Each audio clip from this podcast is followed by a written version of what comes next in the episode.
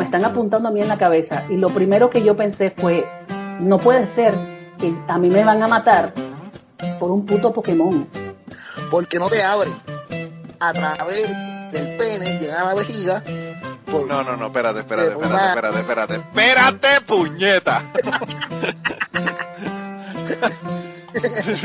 no me jodas. No pueden encontrar esos cabrones una forma de llegar a la vejiga de otra forma. Por el tracto urinario. Bienvenidos al podcast Cucubano número 208. Esta semana vamos a estar hablando de un tema que yo sé que a todos les va a interesar. A mí me interesa muchísimo. Y, yo sé que, va a ser una conversación muy interesante porque nuestra invitada eh, es una persona súper interesante. Nuestra invitada ya ha estado en el podcast anteriormente. Yo hice un podcast hace unos, qué sé yo, como un año atrás o más, eh, sobre la eh, Mameyes y el desastre que hubo en Mameyes en Ponce en la década de los 80. Y tuve conmigo a Vivian Matei, que es una profesora eh, amiga mía, amiga de Gary y, de, y del combo de Convita Media. y nada, quería tenerla aquí con ella, conmigo porque eh, ella es espiritista y me interesa hablar con ella. Así que, ¿cómo, cómo estás, Vivian? Bienvenida al, podcast. Muy bien, siempre es un privilegio estar en Cucubano. Eh, qué lástima que no fue en vivo, pero bueno, estuve por allá y no tuvimos la oportunidad de vernos y quedé un poco decepcionado por ese asunto, pero pues me conformé con la pechuga, pechuga pastelada del paraíso. Sí, me dio mucho. Ese día yo estaba algo complicada y no pudimos llegar a, al programa con Gary Cepeda ni, ni al paraíso. Sí, pero hoy vamos a hablar de paraíso. Ah, bueno, claro, claro, claro, claro, definitivamente que sí. Eh, pues nada, yo, el tema que tuvimos la vez anterior de lo que hablamos fue algo totalmente diferente a lo que vamos a hablar en el día de hoy. Pero el tema del día de hoy a mí es algo que me llama la atención, me fascina. A mí me encanta hablar de creencias, me encanta hablar de religión, me encanta hablar de filosofías y me encanta conocer lo que la gente piensa, cree. Y cuando yo comencé el podcast cucubano, yo venía a hacer el podcast Ateorizar, que es un podcast sobre ateísmo, separación de iglesia y Estado y todo lo demás. Y una de las primeras invitadas que yo tuve fue una amiga mía en el episodio número 4 que nos contó una experiencia de que ella, eh, mientras estaba embarazada, salió de su cuerpo y ella nos contó que ella alega que ella estuvo con su hija antes de nacer, ¿verdad? Y me cayeron un montón de chinches, viven por, por el, porque veniendo de un montón de, de gente que son ateos, tener esa persona en mi podcast, pues me cayeron un montón de chinches y me dijeron que yo, que estaba brutal, que cómo me atrevía, que esa persona. Y yo le dije que yo en ese momento que yo no vengo aquí a, a juzgar las creencias y, lo, y las historias de la gente, sino que yo vengo a, tener conversaciones y eso es lo que yo realmente quiero exponer como plataforma en Cucubano. Y por eso quería que habláramos hoy de espiritismo, que es algo que a mí realmente me llama mucho la atención. Y estoy seguro que a la gente le llama la atención, pero que saben muy poco de eso o saben a través de otros lugares que no deberían saber, como por ejemplo la, la religión que nos habla del espiritismo, pero pues realmente nos habla negativamente y hay que ir a la fuente para no saber, ¿verdad?, de dónde es que salen las cosas y de y de qué es lo que la gente piensa. Así que yo... Eh, sí, eh, me, alegro que me des la oportunidad de compartir lo que son mi visión de vida, ¿verdad? Eh, yo no tengo problemas con compartir con personas que sean ateos o que sean de cualquier otra religión. Tampoco yo tengo de convencer a nadie, ¿verdad? Una de las cosas que caracteriza el espiritismo es que no es proselitista. y después de todo como yo decía hace unos días eh, en Twitter, en una eh, discusión que tuve con una persona, una, conversación, eh, no importa que no me no coincidamos en la visión en estos momentos, cuando te mueras, pues te vas a dar cuenta. claro.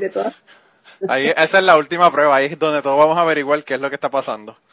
y, y, a mí me encanta porque pues, la gente habla mucho de las cosas. Yo, o sea, yo siempre le digo a la gente que yo soy ateo, pero además de eso soy agnóstico, porque yo soy un científico y obviamente los científicos estamos siempre dispuestos a que nos cambien la forma de pensar, ¿verdad?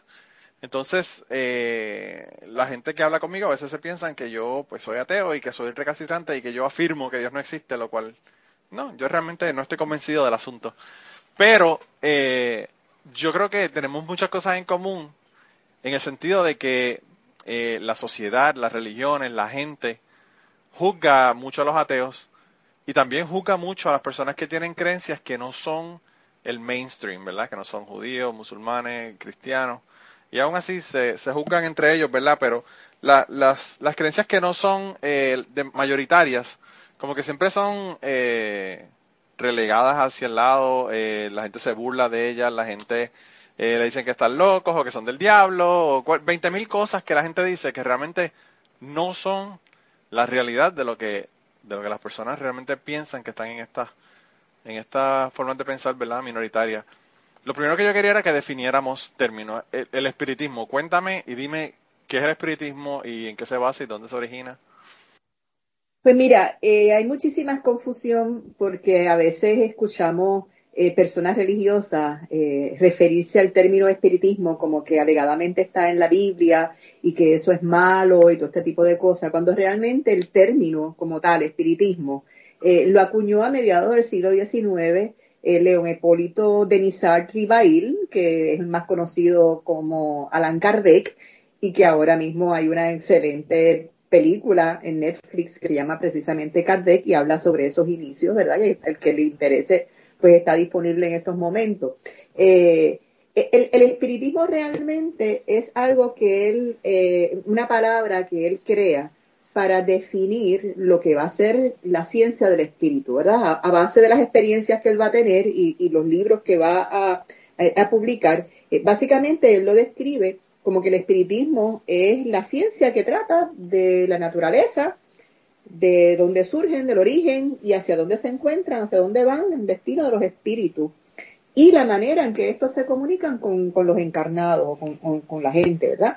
Eh, y por una parte es una ciencia de observación. Eh, en este caso, eh, León Hipólito Rivail tenía una sólida educación en el campo científico, eh, pero también, además de ser una ciencia de observación, es una doctrina filosófica. Tiene un componente ético que en la medida en que el ser humano se comprenda como un ser espiritual viviendo una, una experiencia encarnada, pues también eso va atado a un proceso evolutivo donde la persona va desarrollando un conocimiento a través de varias encarnaciones, de muchas vidas, eh, hasta que llega a distintos niveles, ¿verdad? Inclusive a, niveles en otros mundos, ¿verdad? Uno de, los fundamentos del espiritismo es que hay muchos mundos habitados. Eh, alrededor del 1848 eh, empiezan a surgir una serie de fenómenos en un par de puntos en el mundo. Uno de ellos, el más reconocido, es en una eh, comunidad que se llama Hydesville en Nueva York, donde en esta, eh, en esta comunidad hay esta casa donde viven tres hermanas con sus padres y comienzan a tener unas experiencias de que estas hermanas escuchaban una serie de toques en las paredes que tenían un ritmo o una secuencia que parecía ser algo que quería comunicar, ¿verdad? Y las, las muchachas empiezan a crear una especie de código, como si fuera un código Morse, para tratar de comunicarse y la comunicación que surge de ahí es lo que se identifica como el inicio del espiritualismo, no del espiritismo, sino el espiritualismo. Ese reconocimiento ya un poco más formal de esa eh, esencia espiritual que tiene el ser humano que si vamos a ver a través de toda la historia de las religiones, de los filósofos de la antigua Grecia, eh, sí reconocían que había una dimensión espiritual, pero obviamente, por una parte, la época de eh, la Edad Media controlada por la Iglesia y donde ellos tenían, eh, en el caso, obviamente, del mundo occidental estoy hablando, eh, tenían como que la, franquicia de la comunicación con Dios. La franquicia a mano de la espada, tenían la franquicia ellos. Así que cualquier cosa que, se saliera o que permitiera una comunicación directa con la divinidad, ellos lo veían mal, porque entonces es el intermediario, ¿sabes? El intermediario que está en negocio. Así que vamos a ver 100 años que dure el oscurantismo. Eh, se demoniza toda aquella persona que tenía alguna facultad de recibir información del mundo espiritual, ¿verdad? Y gran parte de este concepto de las brujas eh, surge de eso, ¿verdad? La Inquisición fue terrible con aquellas personas que tenían facultades mediúmnicas, aquellas personas que estaban en mucho contacto con la naturaleza y tenían la utilización de métodos alternos de, sanar, ¿verdad? Este, inclusive pues sabemos cómo trataron a Juana de Arco, que era una medium, Que, que guió en un momento dado a través de la comunicación que tenía con unos espíritus. Que es interesante eh, porque a Juana de Arco, a Juana de Arco la utilizaron hasta que ya no les dio la gana de utilizarla más. O sea. Bueno, y también había un, un, reto para las la estructuras religiosas, porque ella estaba hablando de que ya se comunicaba con santos. Claro. Y eso no lo puede decir el obispo, es el que finalmente empuja a que la quemen. 500 años más tarde la, la, iglesia misma lo, la canoniza y hoy en día es la santa patrona de París, ¿verdad?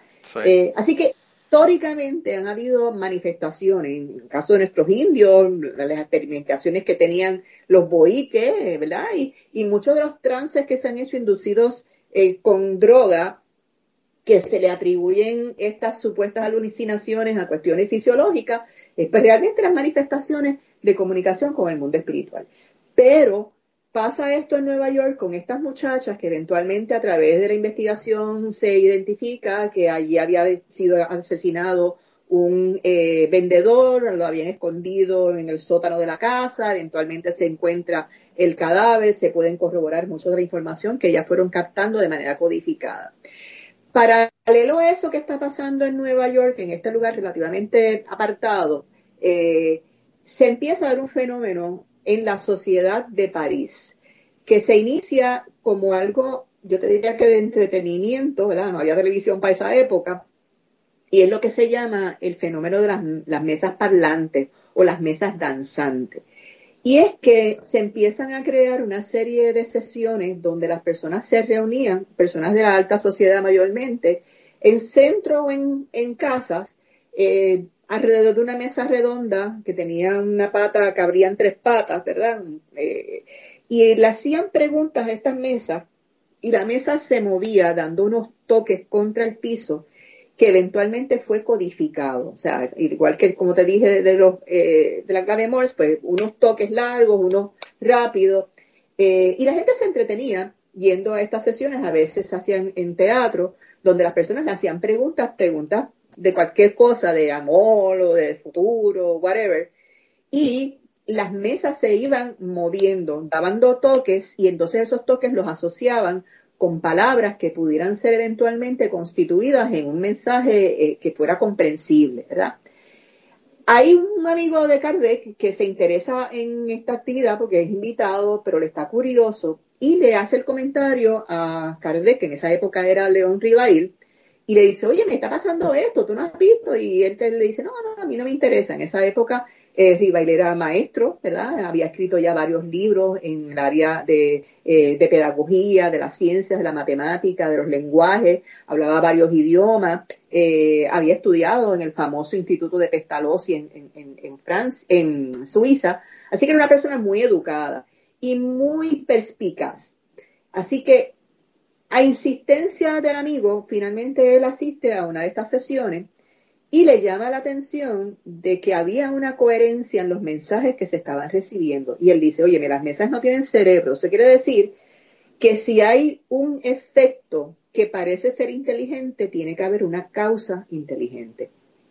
Y ahí él empieza a visitar estos sitios y a tomar anotaciones, a ir investigando hasta que en un momento dado uno de estos mensajes va directamente a él, donde se le describe que él ha sido una persona seleccionada por el mundo espiritual para codificar la doctrina del espíritu, dar a conocer la revelación, ¿verdad? En una manera eh, con metodología de lo que es la realidad espiritual de los individuos. Y ahí es donde entonces también se le indica que para distinguirlo de las obras que él había hecho en su carácter profesional de otros temas, se le iba a conceder que se utilizara para las próximas obras que iba a publicar el seudónimo de Allan Kardec, que supuestamente era un nombre que había utilizado en vidas anteriores cuando él era un druida. Así que es alrededor de mediados del siglo XIX eh, que empieza alrededor del 54, empieza Kardec a investigar utilizando diversas personas con facultades mediúnicas para ir haciendo una serie de preguntas que las validaba entre unos y otras y iba redactando. Y es lo que eventualmente va a salir con la primera publicación que se llama El libro de los espíritus, publicado por Alan Kardec en el 1857. Eso es lo que se identifica como el inicio del espiritismo. Así que tenemos que distinguir lo que es el espiritismo como una doctrina y una metodología de observación de las relaciones con el mundo espiritual, de lo que es la capacidad mediúnica del ser humano de poderse comunicar con el mundo espiritual, que eso ha, existido a través de todas las culturas y de toda la humanidad. Pero fíjate, en, esa época había también mucha, eh, muchas personas que estaban interesadas en este tipo de cosas porque, si no me equivoco, para esa misma época fue que vivió también eh, Madame Blavatsky, Elena Blavatsky, que también estaba interesada en todo este tipo de, temas y, incluso creó toda la filosofía y todo el, todo el grupo ¿verdad? de ella. Eh, todo ese espiritualista sí se da. Fíjate que antes de esto había estado ocurriendo lo que se llama la ilustración, ¿verdad? Este movimiento eh, revolucionario en muchísimos aspectos políticos, económicos, ha ocurrido la revolución industrial, está Darwin bregando con, unas nociones distintas, está empezando a utilizarse en la metodología científica. Así, así que venimos de un mundo que estaba en una eclosión intelectual e investigativa pero se estaba yendo por un área bastante materialista, ¿verdad? la observación positivista de la ciencia, ese enfoque de que aquello que tú no puedes medir, que no puedes pesar, que no puedes evidenciar, pues no existe. Y entonces, paralelo a eso, empieza a desarrollarse este boom de personas que empiezan a dar unas eh, opciones, tanto en el plano filosófico como científico, a esa visión estrictamente materialista de la realidad humana. Claro, yo eh, full disclosure, he leído a Blavatsky, he leído a Alan Kardec, yo me he leído muchísimo material porque yo pertenecí a un grupo en la década de los 90, que era el grupo de Sociedad de Filosofía Hermética en Puerto Rico, que estudiamos todo esto y estudiamos además Cábala, estudiamos Tarot, estudiamos un montón de otras cosas. Por eso es que conozco, ¿verdad? De, de, esto, entonces. de toda esta gente. Sí, sí, y por eso, o sea, por eso es que me llama la atención y me interesa el tema porque yo estuve en ese grupo desde el, qué sé yo, 93 hasta el 2006.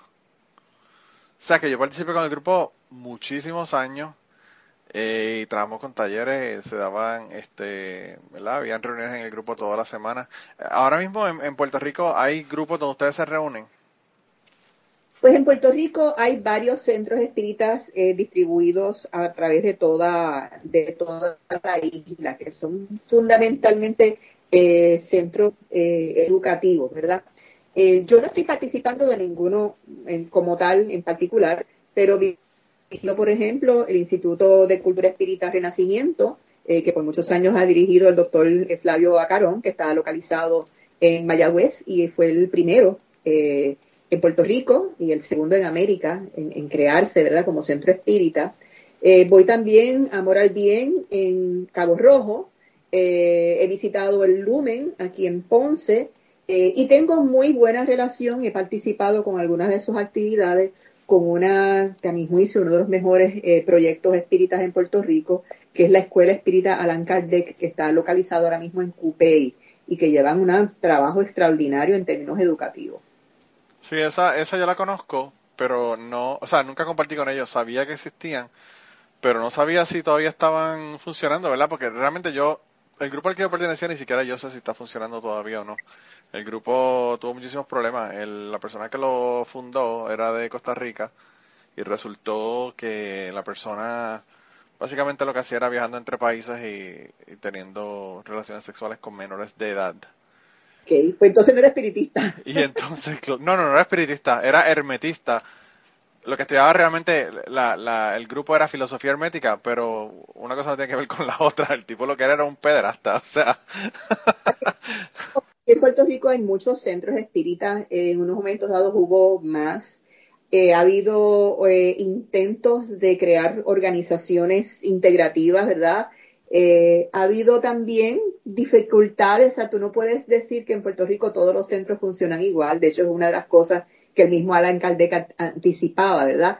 eh, porque por la misma naturaleza del estudio del espiritismo, eh, se van a ver unas manifestaciones que están integradas con, el aspecto cultural y la necesidad comunitaria, que da particularmente en el lugar donde los, grupos se reúnan.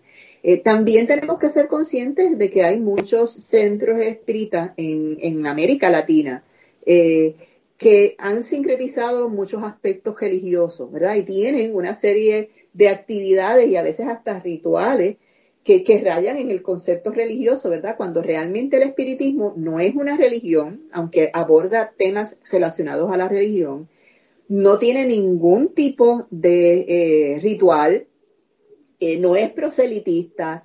Eh, en el caso de los mediums, su servicio es totalmente gratuito. Sé que hay unos elementos fundamentales del espiritismo que no necesariamente se manifiestan de la misma manera en grupos que se autodenominan espiritistas.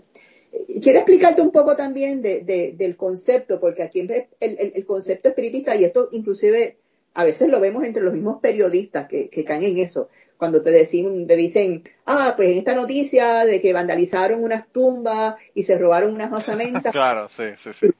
¿verdad? De hecho, cuando yo empecé un programa de radio espiritista hace años atrás, eh, había gente que se me acercaba y me decía, mira, tú estás cogiendo y le tumbándole el cuello a las gallinas y todo ese tipo de cosas. claro. Eh, no. Eh, hay unos elementos, te, dije que esto viene en el siglo XIX a, a, aflorar. En el siglo XIX, esa segunda mitad del siglo XIX, había muchos latinoamericanos y puertorriqueños que estudiaban en Francia, en España, Así que hubo un contacto con esas publicaciones que tuvieron gran exposición en Europa. Y ellos empiezan a traer o enviar esos libros a Puerto Rico.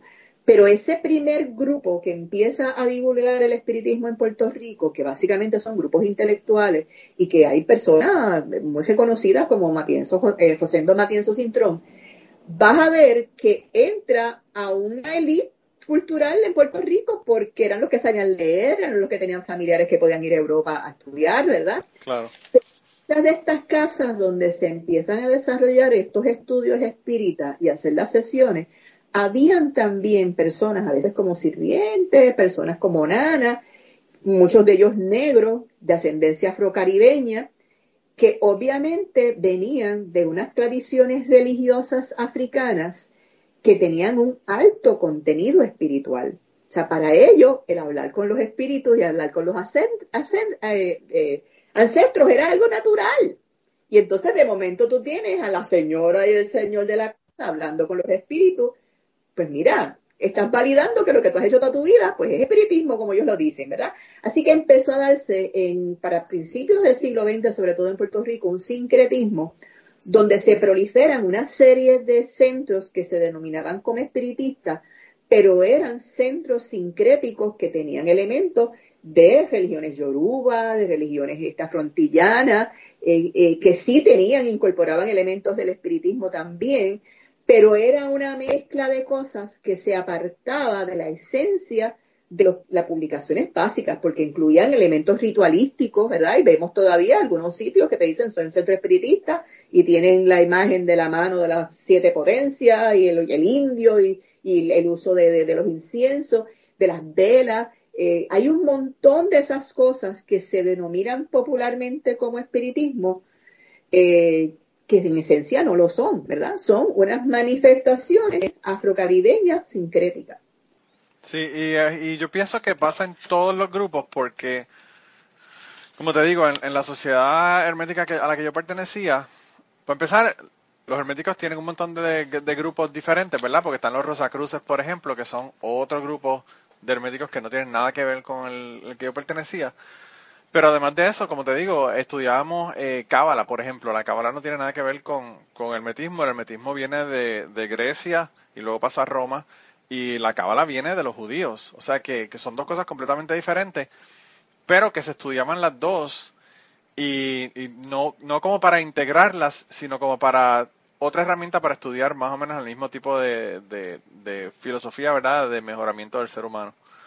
Eh, y pues pasaba lo mismo también que con ustedes, es que, que no, es, no es ninguna religión, o sea, es, un grupo, te reúnen eh, para, para uno mejorar, como decir, qué sé yo, en el caso, por ejemplo, de los ateos, que está en la, los humanistas, que tampoco son una religión, eh, pero pues son un grupo que tiene unas, ¿verdad? Unos, eh, unas directrices eh, morales, ¿verdad? Y de mejoramiento de la persona, que son, que son parte de eso, pero que pues integran otro tipo de cosas que, porque por ejemplo los ateos no tienen ninguna ningún dogma ni nada. Entonces, pues, para trabajar con la parte de la moralidad, muchos ateos, eh, yo incluido, por ejemplo, que trabajamos con el humanismo.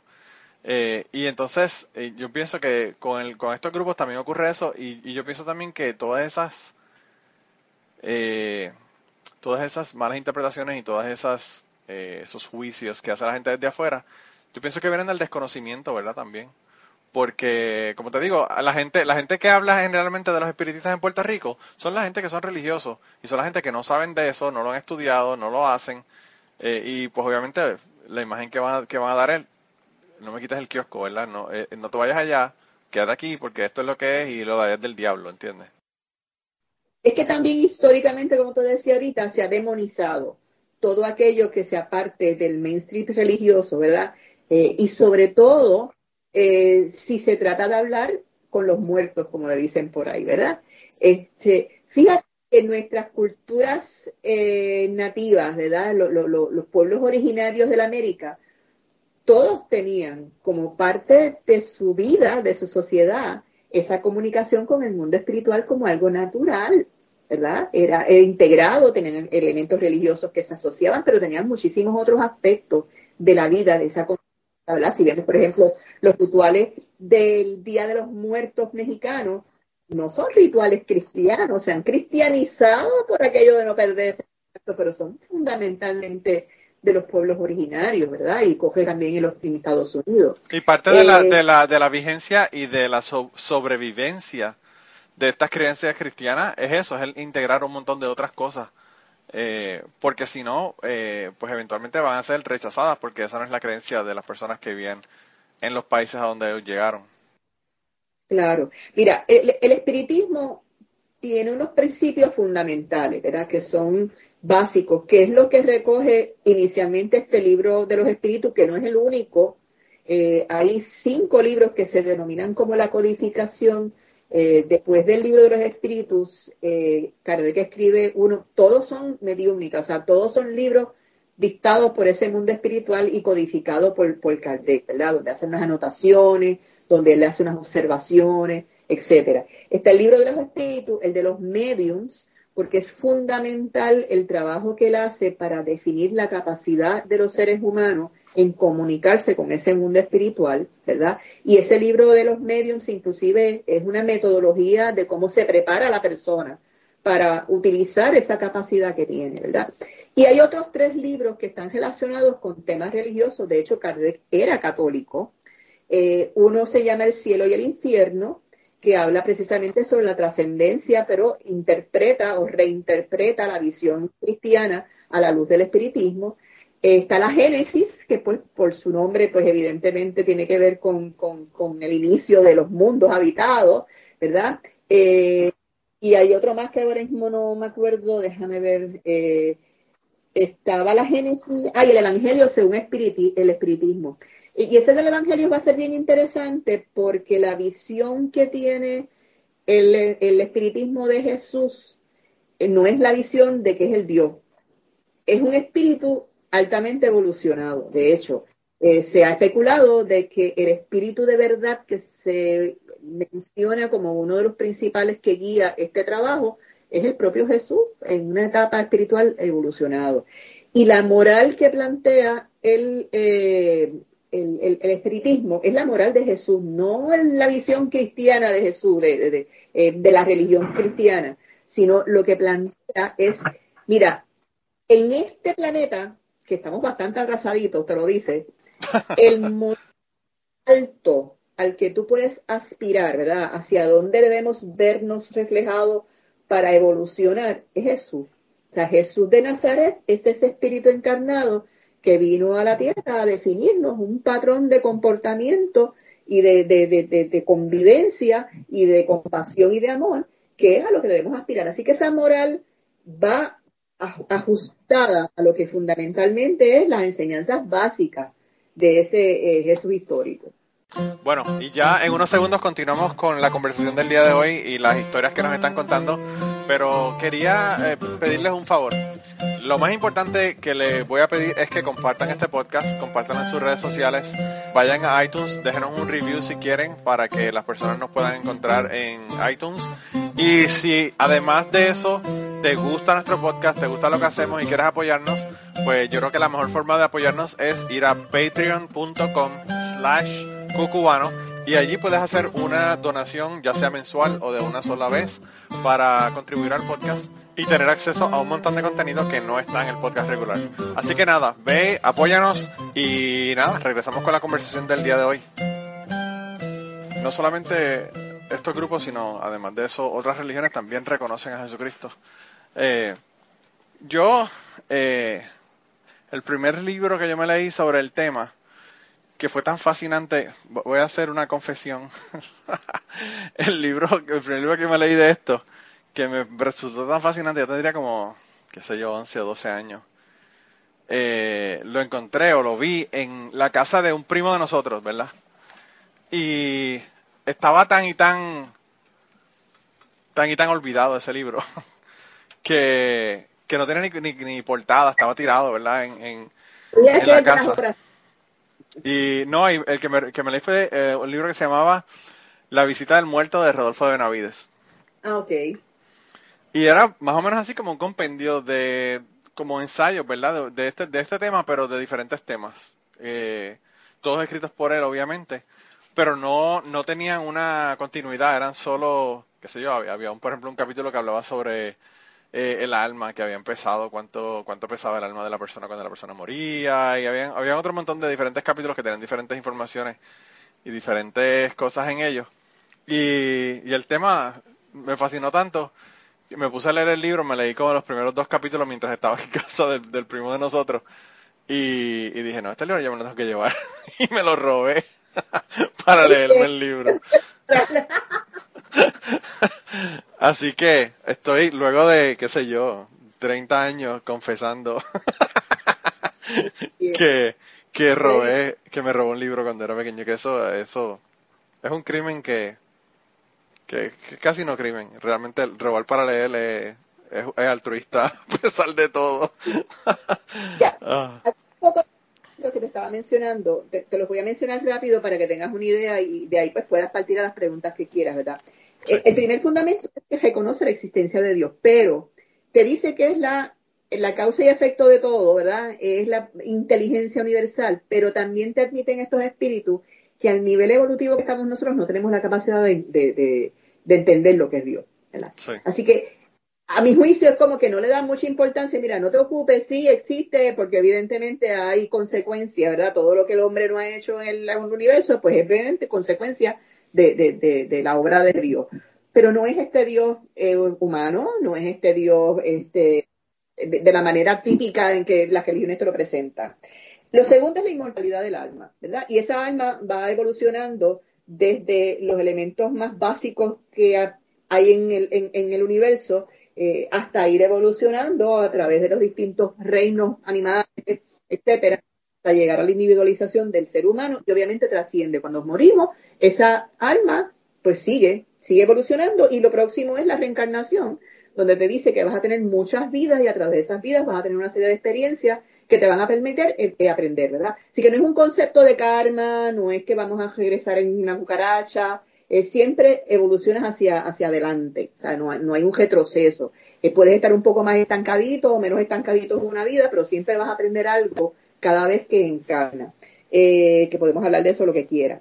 También es el concepto de la pluralidad de mundos habitados. O sea, nosotros en la Tierra no somos los únicos que estamos en el universo. Eh, también el aspecto de la comunicación con el mundo espiritual, eh, eso es fundamental porque es a través precisamente de ese recurso que tú puedes conocer un poco más sobre ese mundo espiritual y tener esa interacción. Y cuando nos morimos, pues no cambia otra cosa que no sea que tenemos, dejamos de tener cuerpo y de eso podemos también hablar un montón. Y como te dije ahorita, la moral espírita que está fundamentada en las enseñanzas básicas de Jesús. Esos son lo que se llaman los principios fundamentales del espiritismo. Sí, y hay muchas de esas cosas que, que a mí me, me, parecen bien familiares porque son muchas cosas que son bien parecidas al grupo al que yo pertenecía. Por ejemplo, eh, yo cuando yo entro a este grupo, yo realmente entro a este grupo porque yo, mi familia es católica, yo estudié eh, en quinto grado en un, colegio católico, me salí por abusos físicos de las monjas, eh, no solamente yo, sino que habíamos 20 o 25 en el grupo y quedaron 6 personas en mi, en mi salón, para que tengas una idea de, de, lo, de lo brutal que fue el asunto de que todo el mundo se fue del colegio en ese, en ese año.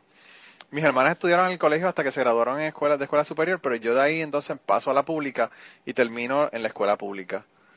Eh, y, y pues yo obviamente hice la primera comunión, hice la, la, confirmación, hice todo, pero las ideas de la, de la iglesia a mí nunca me han cuadrado. O sea, eh, este asunto del castigo, del infierno, nada de estas cosas a mí como que me han parecido que tienen sentido. Entonces, pues en ese momento yo decía, bueno, Dios existe, pero Dios no puede ser este Dios que me están hablando. Y empecé a buscar otras cosas y ahí fue donde encontré este grupo, ¿verdad? Eh, yo, yo hice el cuento en un episodio, si lo quieren ver el episodio completo de qué fue lo que ocurrió. El episodio se llama La pirámide y el pederasta.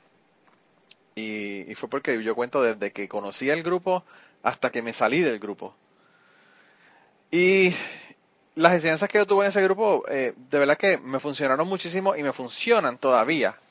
Eh, lo que pasa es que, bueno, luego de una experiencia tan desagradable del hecho de que uno está eh, subsidiando un, una conducta de una persona de esa manera, pues uno se decepciona, ¿verdad? Y se decepciona del grupo, se decepciona de, de todo, porque uno piensa, bueno, ¿cómo es que una persona que está en este proceso, ¿verdad? Esté en, esté haciéndole daño, ¿verdad? A, menores de edad así, de esa manera.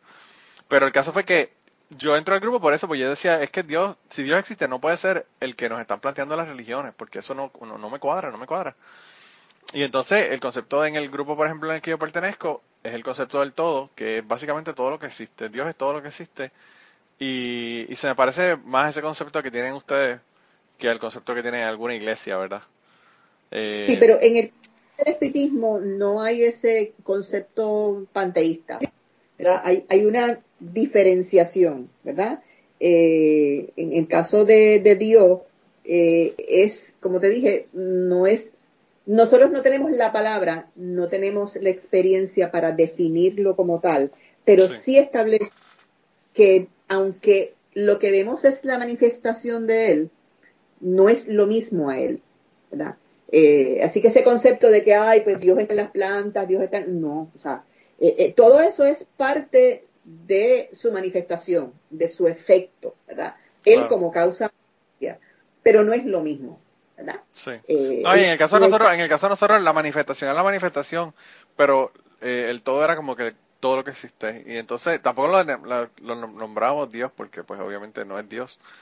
Pero, pero a lo que me refiero a, lo que me refiero desde esto es que lo que a mí me llamó la atención fue eso, es que no es el concepto este de del Dios este castigador que tiene un infierno, que se tiene que portar bien porque si no te voy a meter en el infierno, es, la cuestión del pecado, todos estos conceptos realmente yo siempre los rechacé desde el principio y, y eso fue lo que me llevó a, ¿verdad? a buscar otras cosas que fue como llegué a este grupo. Y te pregunto, en tu caso particular, eh, ¿tienes alguna visión de trascendencia luego de la muerte física? No, no he visto nada que tenga que me haya indicado que eso sea de esa manera. Por lo tanto, no. Eh, pero como te digo, siempre tengo la posibilidad de, cambiar de opinión, ¿verdad? Obviamente. Claro, hay trabajos de investigación científica, clínica, dentro de la medicina, que se está investigando sobre eso, ¿verdad? Eh, sin entrar en consideraciones éticas, morales, eh, religiosas como tal, hay bastante literatura de casos donde se ha podido identificar y documentar que existe una dualidad entre lo que es la experiencia y percepción de un cuerpo físico y lo que es la capacidad mental de esa persona de poder eh, percibir fuera de las capacidades que tenga el, el, cuerpo físico, ¿verdad? tanto en el campo de la parapsicología como en la parte de la neurología y otros aspectos, la misma psicología trascendental que se ha desarrollado en los últimos años, ¿verdad? Reconocen ya con evidencia científica de que somos un ser con una experiencia, o sea que el, pensamiento no es un producto del cerebro. La mente es un atributo del espíritu, ¿verdad? Así que, cuando tú desencarnas, sigue esa conciencia viva. Sí. Eh, pues voy a tener que ver los, estudios porque realmente no he, no he visto los estudios esos que se han hecho. Yo he visto estudios sobre eh, personas que han estado en instituciones cercanas a la muerte y he visto otro montón de estudios, pero esos específicamente eh, no los he visto. Eh, y me interesaría porque... Hay estudios, ahora mismo no, no lo tengo directamente, pero te lo puedo enviar. Hay estudios, por ejemplo, que se han hecho como consecuencias de intervenciones quirúrgicas de personas donde se le han hecho eh, intervenciones donde requieren que la persona sea eh, totalmente desconectada de toda su capacidad perceptual. Y ha habido personas que una vez toman la conciencia, luego de haber sido sometidos a la operación, pueden recordar y pueden dar detalles como si hubiesen estado observando todo lo que ocurrió en ese quirófano. Identificar personas, identificar sonido, identificar procedimiento, instrumentación, ¿verdad? Y los mismos médicos asombrados porque es que el, su cuerpo, si es que solamente somos cuerpos, estaba totalmente inhabilitado de esa capacidad de percepción. Sin embargo, ellos podían trascender esa parte física, una proyección de alguna manera, obviamente de su mente, en este caso de su espíritu, que podía percibir todo esto. Y es interesante porque yo, yo vi un estudio que hicieron donde se concluyó que no había ninguna prueba obviamente todos los estudios son basados en la, en, en la, en la muestra que utilizaron para los estudios, obviamente. Pero hubo un, caso en un estudio que se hizo en los Estados Unidos donde se pusieron cosas escritas sobre los gabinetes en una, en una sala de emergencia, ¿verdad? En uno de los cuartos de sala de emergencia de un hospital, para ver si alguien que tenía una experiencia cercana a la muerte cuando, cuando regresaba, ¿verdad? a la conciencia de la vida, eh, podía decir que había visto ahí en esa parte arriba de los gabinetes que era lo que decía, como que para, para probar si realmente estaban viendo o no estaban viendo. Y en ese estudio eh, se concluyó que no, nadie pudo decir qué era lo que estaba ocurriendo, porque lo que se dice generalmente es que las personas que tienen una experiencia cercana a la muerte se, se ven desde arriba, ¿verdad? Entonces ellos lo que hicieron fue que en un lugar encima de los gabinetes, donde si tú vas caminando no lo ves, pero si estás flotando por arriba lo puedes ver, pusieron esto y se concluyó de que no había ninguna, pues ninguna prueba de, que, nadie se acordara de eso. Este concepto de arriba y abajo, cuando tú no tienes un cuerpo físico, bueno, claro. relativo. Claro, claro, eso, tienes que ver, en las mismas agencias de inteligencia han utilizado metodologías de la parapsicología para tener una visión a distancia. Y se han hecho investigaciones sobre documentación de que lo hicieron inclusive cuando estaban los rehenes en el Medio Oriente eh, y cómo ellos trataban de poder descifrar con personas que tienen esta capacidad las descripciones de los lugares para de ahí entonces desarrollar un, operativo y unas tácticas militares para sacarlo. y, la CIA eh, ha hecho no solamente eso, han hecho muchísimos otros estudios. De, ahí donde sale la, la película y el libro que se llama The Men Who Stare at Goats, que habla en detalle sobre muchos de los de los eh, estudios y esto que se estaban haciendo eh, con la CIA. A mí, a mí esos estudios me parecen súper interesantes porque porque la razón, o sea, eh, la razón es por qué estaban haciendo estos estudios, estaban dando resultados, por qué siguieron por tantos años con este dedicando millones de dólares a esto, ¿verdad? Porque si si esta gente no hubiesen encontrado nada en los primeros, qué sé yo, cinco años, hubiesen dicho, eh, realmente toda una pelea de dinero, esto no, no lo vamos a hacer, ¿verdad? Y, y la CIA hizo un montón de investigaciones con otro montón de cosas, ¿verdad? Porque la CIA, por ejemplo, entrenó delfines para detectar eh, minas y un montón de otras cosas, ¿verdad? Pero, pero bueno. Pero tienes también los estudios que hizo el doctor Ian Stevenson, ya eh, para la década de los 50, si no me equivoco, eh, y él trabajó con casos donde había una alegada, eh, un alegado recuerdo de vidas anteriores. Y él tiene infinidad de libros publicados eh, y, artículos en revistas científicas donde él documenta inclusive niños que recordaban una serie de incidencias, sobre todo muchos de ellos lo hizo en India, donde había una serie de, de recuerdos que podrían ser corroborables y estaban asociados aparentemente a vidas anteriores que esos niños habían tenido. Mira, También tenemos mucho este concepto de, de los, eh, de los amigos invisibles de los niños. Eh, en estos días pues estaba corriendo un video que obviamente no podemos analizarlo, uno puede especular sobre ello, pero es muy poca información que tú puedes observar, donde alegadamente había este nene, que la le había muerto el papá y la mamá le enseñaba una foto y el nene como que señalaba, imagino que a lo mejor lo viste en Twitter en algún momento. Eh, mira, se ha estudiado que hay los niños hasta alrededor de los 6 o los 7 años no han madurado suficiente su sistema nervioso y tienen una mayor capacidad de percibir ese mundo espiritual. Como esos nenes no están contaminados ni por la iglesia ni por muchísimas otras cosas, muchas veces ellos lo ven como una cuestión totalmente natural y es bien común que cuando se muere el abuelito o algún familiar, esos nenes a veces dicen, sí, mira, si yo lo vi, o le señalan en una fotografía a esta persona que yo he visto en algún momento dado, o estoy viendo al lado mío en este momento, ¿verdad? Y yo quiero también recalcar algo que a mí, a mí no me gusta ver las películas de terror, ¿verdad? Yo creo que las películas de terror hasta cierto punto ha sido un poco de conspiración para despegarnos de ese mundo espiritual. Eh, y a veces he pensado que hay inclusive hasta intereses religiosos involucrados en este enorme negocio del terror en el entretenimiento. Yo estoy, yo estoy convencido de eso porque cuando, cuando salió eh, Hubo una película recientemente que era sobre exorcismo.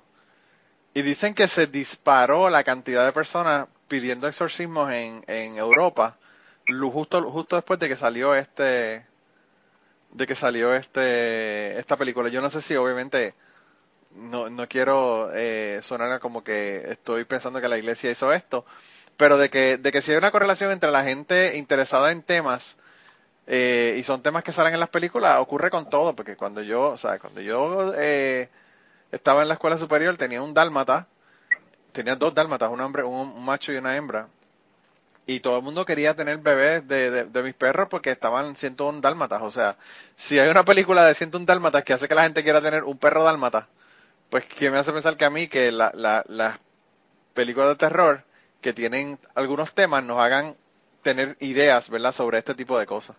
Sí, pero en este caso a lo que yo me refiero es, por ejemplo, la demonización de la comunicación con el mundo espiritual. Te lo presentan como algo de lo cual tienes que tener miedo, algo de lo que tú debes evitar, ¿verdad?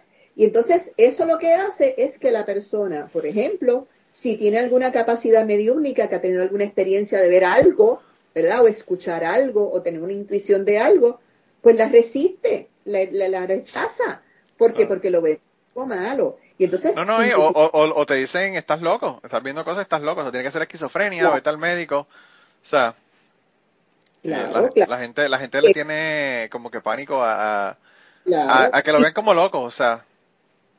Bueno, y se han hecho estudios clínicos, sobre todo en culturas donde está bien arraigado esta visión espiritual, de casos de alegadamente enfermedades este, psicóticas, ¿verdad? Esquizofrenia, cuando, por ejemplo, y en Puerto Rico se llegaron a hacer estudios sobre eso, sobre cómo afectaba este concepto de la salud mental eh, el diagnóstico cuando dentro de tu propia cultura era natural y común que las personas pudieran comunicarse con el mundo espiritual. Y como tú podías decir que ese tipo estaba loco, si probablemente estaba muy sano y esa era una manera de manifestar una capacidad de comunicarse con ese mundo espiritual. Y en Puerto Rico hay estudios sobre eso. Y la gente, la gente siempre ha rechazado el asunto porque yo, yo me acuerdo cuando yo tenía como, yo estaría como en, qué sé yo, tercer año de escuela superior. Tendría como 16 años por ahí, 15, 16 años. Yo me enteré de que quería una, una tabla de cuija. Porque Parker Brothers empezaron a hacerlas de nuevo. Yo no sé, yo creo que Parker Brothers tenía la licencia y la hacían décadas antes pero en más o menos para esa época, a final de los 80, a principios de los 90, ellos comenzaron a, hacerlas de nuevo, hicieron la nueva versión esta de la tabla de las tablas cuijas. Y yo quería una, yo estaba antojado, pero emperrado de que yo quería una. Y toda mi familia estaba dándome pushback porque no querían que yo consiguiera la tabla, porque son los espíritus, que los espíritus empiezan a seguirte, que si eso el diablo lo usa para comunicarse contigo. Al fin y al cabo, como yo soy así medio, medio terco, me la compré con mi dinero y la tenía. Y había montones de chamaquitos por mi barrio que íbamos toda la casa y nos poníamos con la tabla cuija a jugar con la tabla cuija y a hablar con, con entidades, ¿verdad?, que estaban desencarnadas. Nunca nos pasó nada espectacular, ni nada así como tú dices que pudiéramos confirmar de, de algo que nos dijeran que, que no, no había forma de que supiéramos, pero que era cierto, ni nada de eso. Pero, pero yo me acuerdo de, de la, la reacción de mi familia cuando yo dije que quería una, una tabla de cuija. Y yo lo que le decía a mi, yo siempre he sido bien, bien racional, yo le decía a mi gente, a mi familia, si esto fuera realmente algo que pudiera hacer algo, Parker Brothers no podría sacarlo a la, luz pública, ¿verdad? No tendría la patente de esto. Bueno, eh, y, y, así fue que yo logré como que convencer a mi familia de que me dejaran comprar la cuija esa. Pues nada, no sé si tienes alguna otra pregunta particular sobre cualquiera de estos temas. No, no, a mí, yo realmente lo que quería era que, que vinieras y que habláramos sobre los temas porque, como te dije, yo no, a mí no me interesa cambiarle la forma de pensar a la gente, pero sí me interesa que la gente conozca sobre los temas y que y que, que oigan de primera mano verdad las cosas. No no se pongan a escuchar de segunda mano que es lo que la gente cree lo que la gente piensa. Eh, yo pienso que hemos eh, quitado un montón de mitos y de, y de, creencias que son erróneas sobre lo que es el espiritismo y sobre lo que creen en el espiritismo y sobre ¿verdad? cuáles son los motivos de. Y yo creo que que para eso era que quería realmente invitarte. Yo tengo también a una amiga que es santera, que también quiero traerla aquí al grupo, al, grupo, mira, quiero traerla al, eh, yo quiero traerla al podcast porque me interesa la cuestión de la santería y ella está bien metida con la cuestión de la santería eh, y pues no he logrado convencerla, ¿verdad? Yo no sé si es porque ella piensa que yo voy a, qué sé yo, a humillarla, a reírme de ella, no sé, no sé, realmente no sé por qué no ha querido. Mira, pero me encantaría, me encantaría hablar con ella. Manolo, para aquellas personas que nos están escuchando y que tengan alguna curiosidad, ¿verdad? Que no es que ahora van a empezar a leer todos los libros de Kardec, pero le voy a dar dos, un par de cositas eh, que pudieran buscar en internet, ¿verdad? Obviamente aquellos que quieran buscar sobre las investigaciones que hemos mencionado y eso, pues es cuestión de googlearla, ¿verdad? Eh, hay muchísima información. Bueno, y, si, me eh, envían, la información, yo la voy a poner en Twitter, en Cucubano, y la voy a poner en el podcast para que las personas que quieran ir allá directamente y leer los estudios, pues que los lean. Ok, mira, les recomiendo, hay un folleto, un libro, ¿verdad? que se, se, se vende en, impreso, pero lo puedes descartar. De hecho, todos los libros de Kardec están disponibles online en PDF, que lo pueden bajar sin, sin costo. Eh, si entran a la página de la Federación Espírita Española, tiene infinidad de información. Tanto, y así la pueden googlear, Federación Espírita Española. Tienen videos, tienen conferencias, eh, tienen este, los resúmenes de, los congresos que se hacen allí anualmente, tienen todos los libros de Kardec, tienen los libros de otros autores espíritas más contemporáneos. Eh, todo allí pueden encontrar muchísima información. Hay muchísimos otros eh, eh, federaciones en Argentina, en Brasil, aquí mismo en Puerto Rico, en Colombia, en México, pero esa española es una de las más friendly para usar eh, y tiene todo ese material. Así que Federación Espírita Española tienen página en Twitter, en Facebook y la pueden directamente entrar por la web. Hay otro libro que también pueden googlear, se llama Doctrina Espírita para Principiantes. Es un libro actual que hace un recuento excelente de lo que es el espiritismo, los antecedentes, investigaciones que se han hecho y también lo pueden descargar gratuitamente en PDF, es un libro muy eh, atractivo, tiene muchas eh, muchas fotografías, tiene eh, relación de algunos de estos temas con temas de actualidad. y lo otro, como dije al principio, que vayan a ver la película Kardec en Netflix sí, lo primero que voy a hacer yo ahora es irme a ver la película en Netflix, porque no sabía que estaba la película en Netflix. Eh, y me interesa ver porque, como te digo, yo he leído sus libros, pero pues de él, de su vida y de, de sus trabajos realmente no... De, qué hizo, ¿verdad? ¿Qué, ¿Qué, hay detrás de pues lo que él lo que nos plantea él en sus escritos? Eh, claro. no, lo, no lo conozco y me, me, me interesa, ¿verdad? Saberlo esa película, bueno, obviamente tiene algunos elementos que son dramatizados, un poco exagerados, por ejemplo, esa primera escena, las mesas que realmente le editan altísimas, y ese no era el caso, eran mesas que se movían, ¿verdad?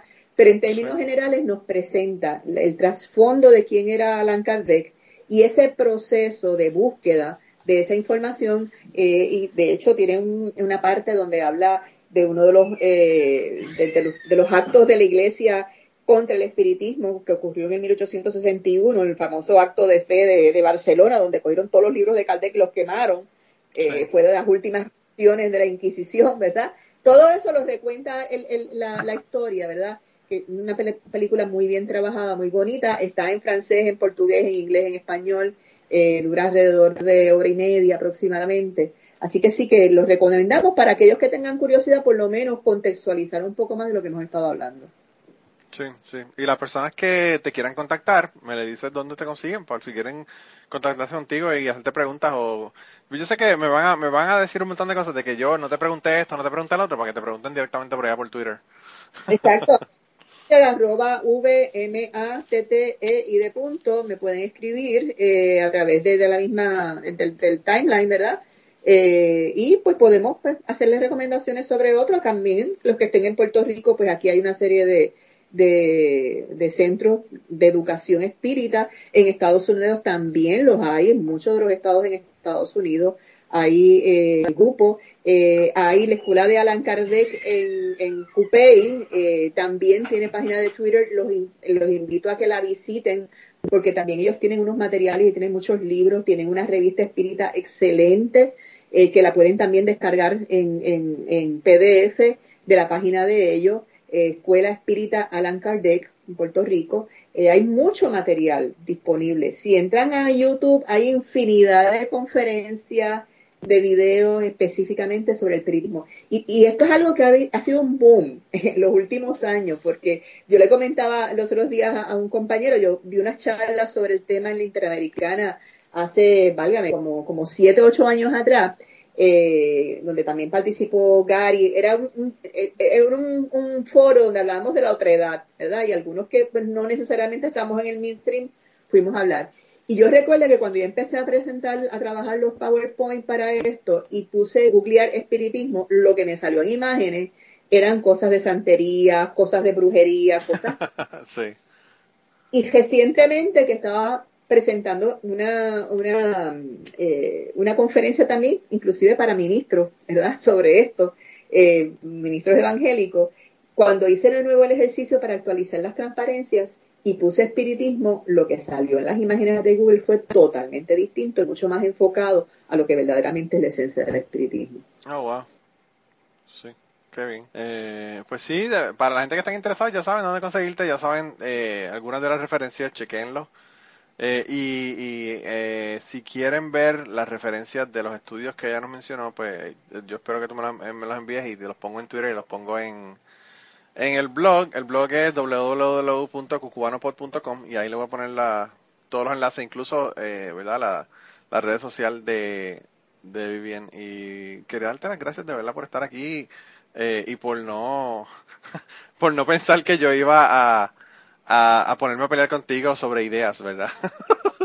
Yo creo que por eso es que mi otra amiga no ha querido venir aquí al, podcast todavía. Yo debate, el debate es respetuoso, siempre es divertido. A mí realmente, eh, yo, yo, yo ni, ni, ni, ni quiero debatir con la gente, lo que quiero es conocer de qué, de dónde viene la gente, qué piensan, qué creen, cuáles son sus experiencias. Realmente yo pienso que esto nos enriquece independientemente si, si tenemos las mismas o no, ¿verdad? Eh, así que por eso quiero tener gente aquí de todo, de todo tipo y, con todo tipo de creencias. Ah, Mira, en Puerto Rico, nada más que en Puerto Rico, no pensar en otros aspectos de la América Latina. En Puerto Rico hay una gran capacidad mediúnica y el que más o el que menos, en cuando tú empiezas a hablar de estos temas, aunque te diga, yo no creo en eso, pero dice, sí, porque es que nosotros vimos la abuela cuando se murió, o yo, o sea, hay hay tantas historias, anécdotas en las familias, aún familias de distintas denominaciones religiosas, algunas que son ateos, pero en algún momento en las casas han tenido experiencias como esa que tú relatas, eh, relacionadas con personas que han fallecido. Eh, también mucha de esta comunicación la tenemos a través de nuestros sueños, cuando nosotros soñamos, sobre todo en ese periodo del Eye Rapid Movement, estamos despegando espíritu, tenemos una serie de cosas de las cuales no siempre nos vamos a acordar cuando despertemos, pero nuestro, nuestro espíritu está constantemente en comunicación con otros encarnados y con el mundo desencarnado. Y ahora mismo a tu lado hay personas que están contigo, todos estamos acompañados de gente que tenemos experiencia en esta vida y en otras vidas. Esos son los que me apagan la grabación a veces y se me pierde un podcast. sí. ¿Sabes? Ahora Dios vas a tener también alguna experiencia de transcomunicación instrumental, que estemos aquí hablando, escuchar la grabación, escuches otras voces adicionales. no sé, pero vamos a ver qué pasa, pero yo eh, siempre me ha interesado el tema, como te digo, y, y, he tenido un montón de gente. El, episodio número 3 de Cucubano yo lo tuve con Ruth, que ella es panameña, y me contó de su hija y con su amigo imaginario, ¿verdad? Está haciendo comillas en el aire, de que, que ella, eh, pues la niña tuvo unas experiencias que ella no pudo explicar, ¿verdad? Eh, y entonces, pues como te digo, siempre me ha, me ha llamado la atención del, tema y, pues como te digo, muchas gracias por haber venido aquí a hablar, hablar del tema de verdad porque porque me, me gusta mucho, me gusta mucho tenerte aquí y compartir sobre estos temas. Muchas gracias a ti, ha sido un placer verdaderamente. Bueno, pues un abrazo y deja ver si la próxima vez que voy para allá eh, planifico contigo en vez de con Gary para ver si nos vemos entonces nosotros.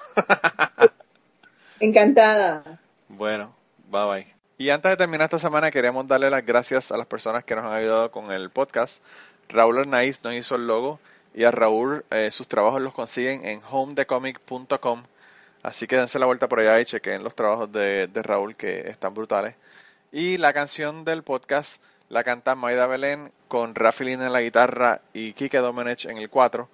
Y eh, queríamos dar las gracias también a ellos por haber permitido que nosotros usáramos la canción para el podcast. Si te gusta el podcast y quieres apoyarnos en el podcast, puedes ir a la página de Patreon de nosotros, que es patreon.com slash cucubano, y ahí puedes hacer aportaciones para el podcast y además de las personas que aporten eh, ahí para el podcast, le vamos a tener material adicional que no va a estar incluido en el podcast dentro de la página de Patreon.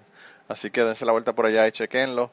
Gracias por habernos apoyado, gracias por recomendar el podcast, gracias por contarles a su abuela, a su tía, a su mamá y a sus amistades. Gracias por darnos follow en Twitter, porque tenemos muchas personas que nos escriben todas las semanas y queremos darle las gracias a ustedes también, porque sin ustedes realmente, pues para qué vamos a grabar el podcast. Y nada, con eso los dejamos, se cuidan un montón y nos vemos prontito.